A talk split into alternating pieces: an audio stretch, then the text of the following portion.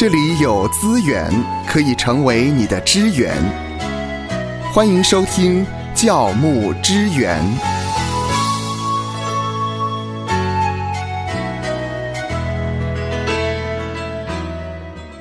今年台湾中华福音神学院第五十一届的毕业典礼上，讲员陈世贤牧师问了在场所有人一个这样的问题。他说：“啊，所有服侍神的人可以想一想，扪心自问，在自己的侍奉旅程，或是在明星效应的时代、名目效应的时代，你服侍的时候，是耶稣说了算呢，还是自己说了算呢？”我们知道这个明星效应啊，多半都是应用在娱乐产业上面。那在教会里面会有所谓的名目效应吗？这是我们今天要跟您探讨的话题。明星效应呢，因为是明星艺人是公众人物，自然他有一般的拥戴者、粉丝，他们的一言一行都受到大众的注意，成为大众的模仿对象。甚至他们能够掀起潮流。嗯哼，那一般来讲，广告商就是希望利用明星的知名度和形象来带动，做到一呼就百应的一个效果，帮助他们的代言品牌呢在市场上提升认知度跟知名度。这就是我们所讲的明星效应。嗯，那在这里呢，当然明星效应，我们是把它从娱乐的产业借来形容教牧领域的一些名人的光环。那在教牧领域里面呢，实际上还有一种叫名目效应，就是指教会看重牧者的领袖魅力，还有他能言善辩的口才，高举人的功劳，从而忽视了神的恩典跟主权的福音。那名目效应主要就是涉及大牌的传道人呢，因为他的影响力很广泛，对教会的危害很大。那在个别教会里面呢，当然都会有这些名目效应，比如说教会领袖可能今天搞独裁、排除异己、鼓吹个人的能力跟贡献等等，这个都算是名目效应。嗯哼，当然我们说到这名目效应，其中呢还是有一些非常不错的牧师或者是传道人，他们的确具有了领袖的魅力，而他们的服饰呢是非常受到瞩目的。是的，过去教会我们看举办的一些福音茶会啦或布道会，我们确实可以观察到，只要邀请知名的牧者或者是具有基督徒身份的这些有名的人士、有名望的人，那确实可以帮助到教会的弟兄姐妹，也能够邀请到未信主的亲朋好友来。但是，牧师呢，还是应该刻意教导信徒，要拒绝明星效应或者是名目的效应，要把目光跟敬拜的焦点依然放在耶稣的身上。凡事要跟神保持一致，跟他对齐，成为耶稣的跟随者，而不是呢某一个特定牧师的狂热追随者。关键就在于呢，是否全心全意的跟耶稣建立紧密的关系。紧紧的跟随耶稣，而不是在于说把人引到自己面前，成为自己的追随者。嗯，好，我们知道呢，有一些弟兄姐妹呢，对于某一些很有名的讲员呢，在主日讲道的时候呢，会特别的认真。但是如果他知道呢，有一些的牧者并不是他所喜欢的，或者是他的讲道并不是那么的吸引人的时候呢，他可能对于崇拜呢，就有一种选择性了。我想，我想芳华讲的是没错的哦。那当然，就是说，为什么我们其实不太赞成明星效应或者是名目效应呢？因为我们来看看过去哈，很多的一些名目犯罪的一些实例，也往往会绊倒一大堆人。比如说，第一个，我们提到赵雍基的这个案子，在二零一四年左右的时候，全球最大教会的创立者。赵雍基牧师被判渎职以及贪污的消息，可以说震动了华人的基督教界。他是拥有八十多万会众的最大教会的创立创办人、创立者。那赵雍基呢，在纯福音教会里面的这个影响力是非常大的。可以说，今天牧师的权力越来越集中，光环越来越多，他要面对的试探层面也越来越大。如果稍稍的不谨慎，就容易在光环当中呢落入试探。而实质上，教会之所以成长，它不是靠人的能力，嗯哼，荣耀都是应该要归给主的。特别是教牧，尤其是这些有名的牧者，他要努力效法耶稣的谦卑，追求从主而来的奖赏，而不是去渴慕世界的荣耀。那根据呢，呃，赵用基案件的这一个实情呢，他的案情呢，赵用基涉嫌是在两千零二年的时候，利用他的职权。让如意岛纯福音教会高价购买他的长子，也就是国民日报报社的前社长所持的股票，导致了教会的损失有高达一百三十亿亿元的韩币，因而他被起诉了。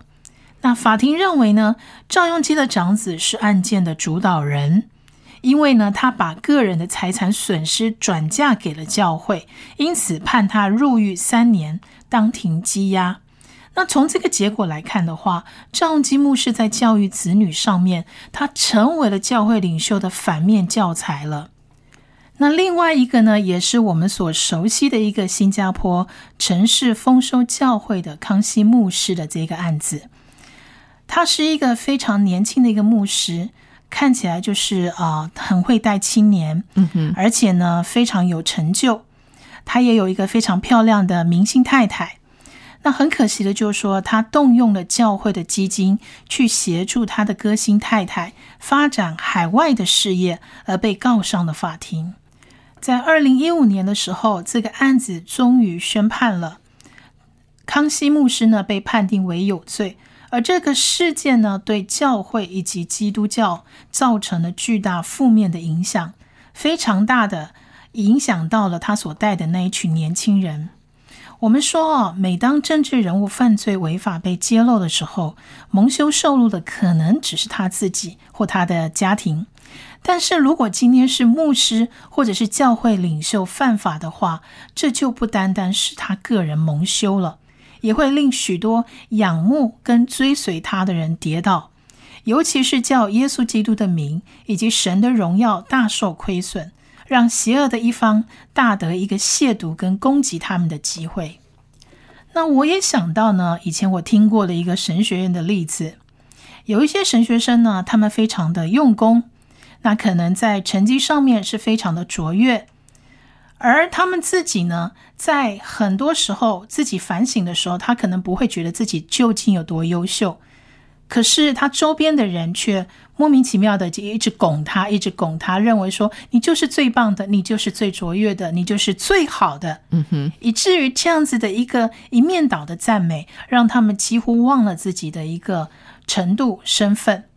当有一天他们到了国外的一个神学院进行一个更深的进修的时候，才发现，原来自己可能只是众多的优秀人才当中的一位，而且还需要有更大的进步空间，更大的一个努力去学习。像这些例子呢，无形当中或许都提醒我们，我们好像或多或少都受到了明星效应或者是名目效应的一个负面影响。那接下来就让我们看看圣经真理怎么说。在哥林多前书的三章四到九节呢，保罗指出了哥林多教会有一个问题，就是分党结派的问题。当时这所教会的弟兄姐妹呢，有人说他是属保罗的，也有人说他是属亚波罗的。从这个现象来看呢，保罗说哥林多教会的弟兄姐妹是灵性不成熟的，因为他们在基督里为婴孩。保罗说呢，他是用奶喂养这些弟兄姐妹，没有用饭喂养他们。那当然，从这里可以看出呢，格林多教会的弟兄姐妹仍然受到肉体的一个束缚，也就是说，他们仍然被旧有的这些罪性所影响，他们不是属灵的。这不是因为他们没有圣灵的缘故，而是因为他们并没有让圣灵来主导他们的生活。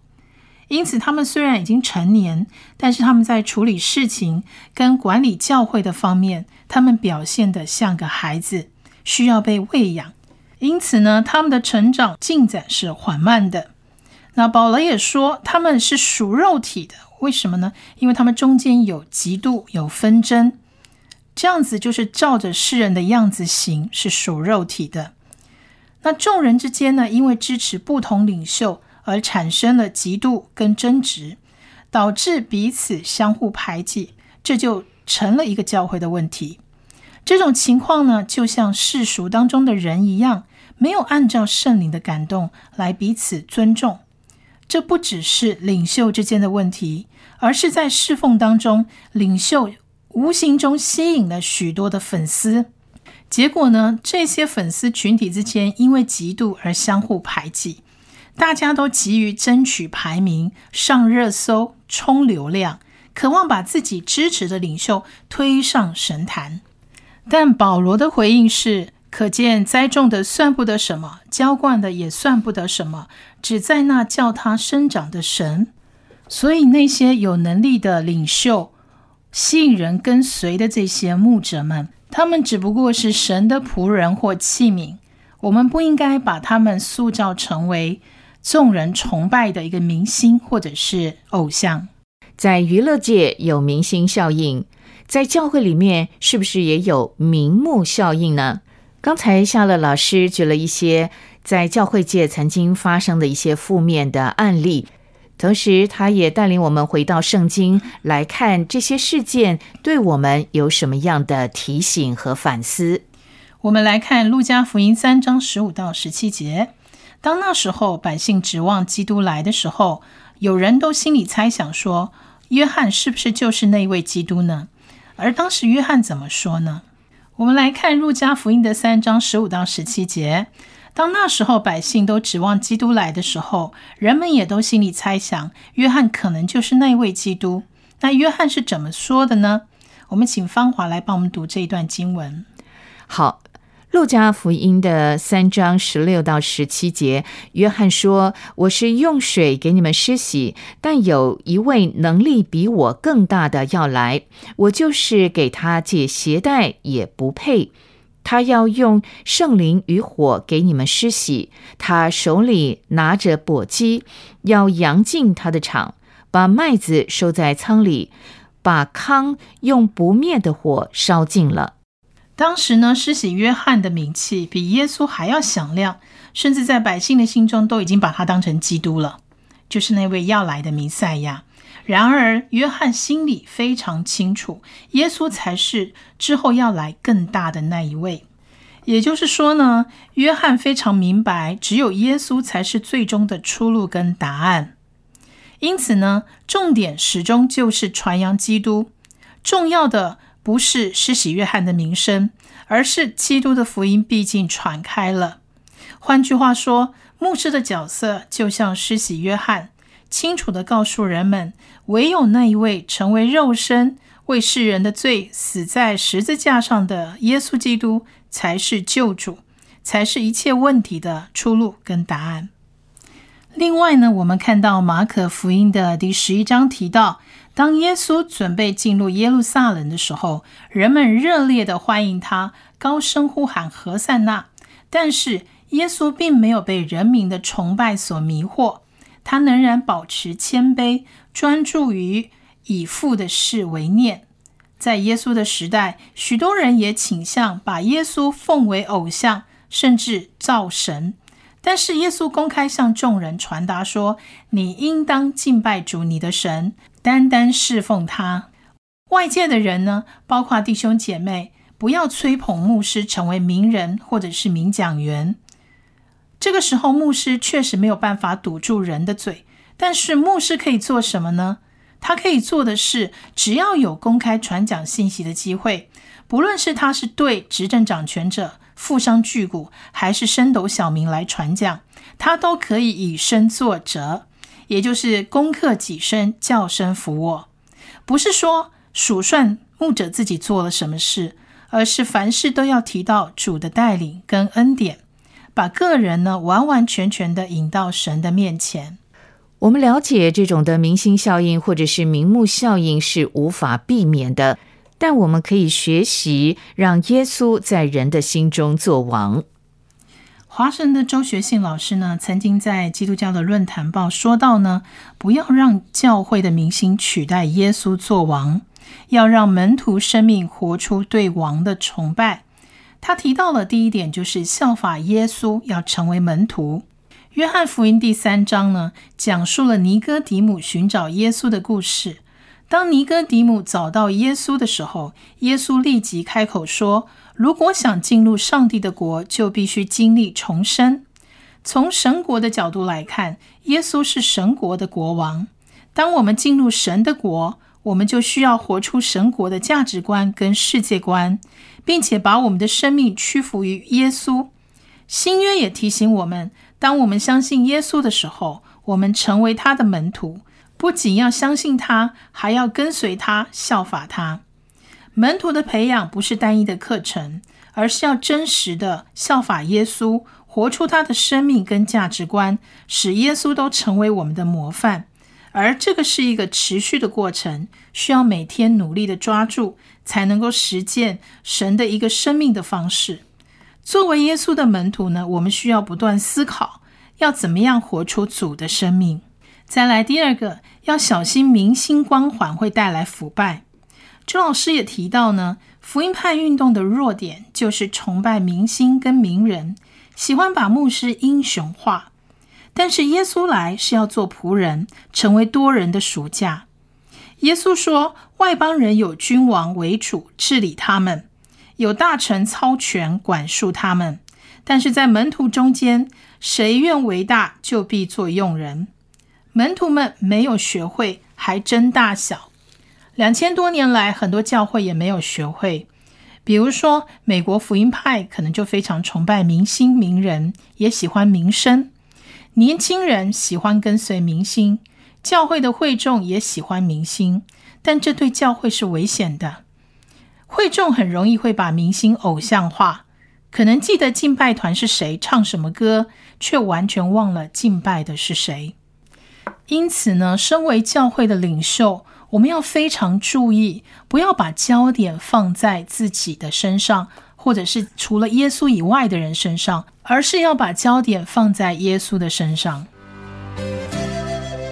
愿神赐福收听节目的你，就让这一次的教牧支援成为你侍奉的资源。